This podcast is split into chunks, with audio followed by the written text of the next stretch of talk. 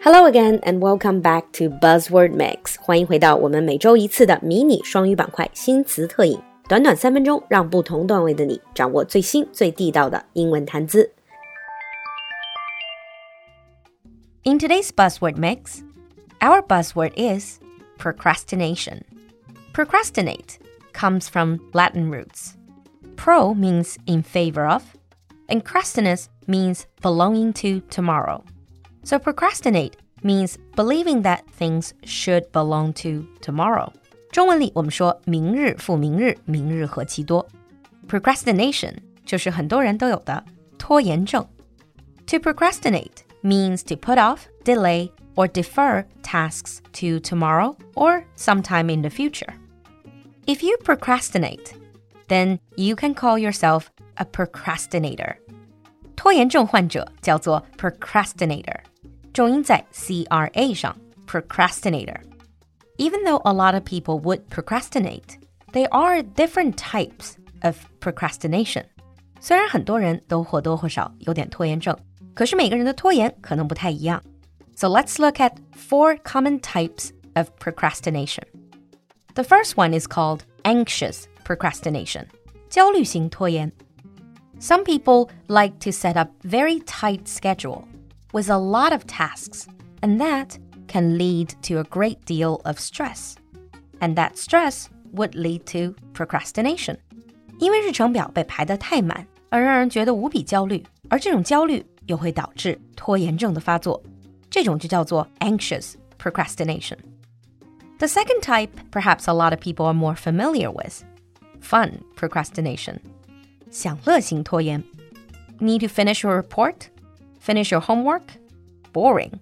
Let me spend some time on watching TV, checking out what's new on TikTok, and playing games. 明明有功课要做，报告要交，可还是会忍不住诱惑去看剧、刷抖音、玩游戏。If you let fun and excitement distract you，如果你追求的是 instant gratification，及时的满足感，then maybe you experienced fun procrastination. Type number three is called plenty of time procrastination. Maybe some of you have realized if the deadline for a certain task is still long way off, is still far away, then we tend to procrastinate a lot more.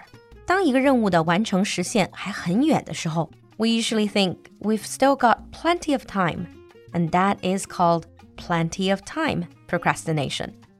And the last one, perfectionist procrastination. People who experience perfectionist procrastination are not necessarily lazy. On the contrary, they work very hard and then they set very high standard for themselves. In other words, they are perfectionist. 完美主义者也会经历这种完美主义型拖延. That's because they have very high standard and they have intense fear of failing. They don't want to fail. Therefore, they would procrastinate to put off doing something.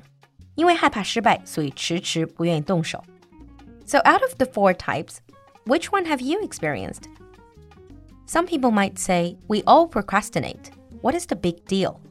I used to think like that. Until a few years back, I watched Tim Urban's TED Talk on procrastination. And it really got to me. 几年之前看 Tim Urban 在 TED 的演讲，就是关于 procrastination 拖延症的。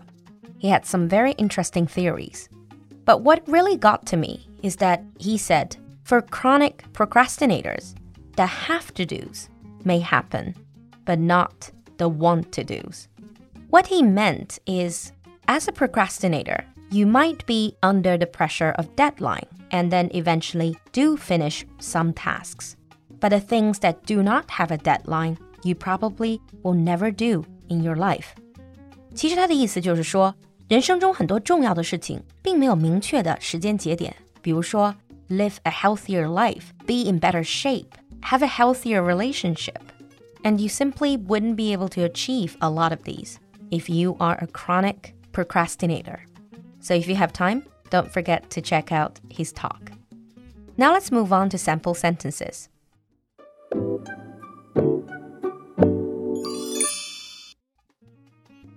Sample 1 I'm such a terrible procrastinator. I always leave tasks to the last minute. I'm such a terrible procrastinator. I always leave tasks to the last minute. Sample 2. Better time management skills might be just what you need to beat procrastination. Better time management skills might be just what you need to beat procrastination. 你听懂了吗？赶快关注露露的英文小酒馆， 来获取更多拓展内容。So, are you a procrastinator? Do you have any tips to share on how to beat procrastination? 期待你的分享，我们下期见。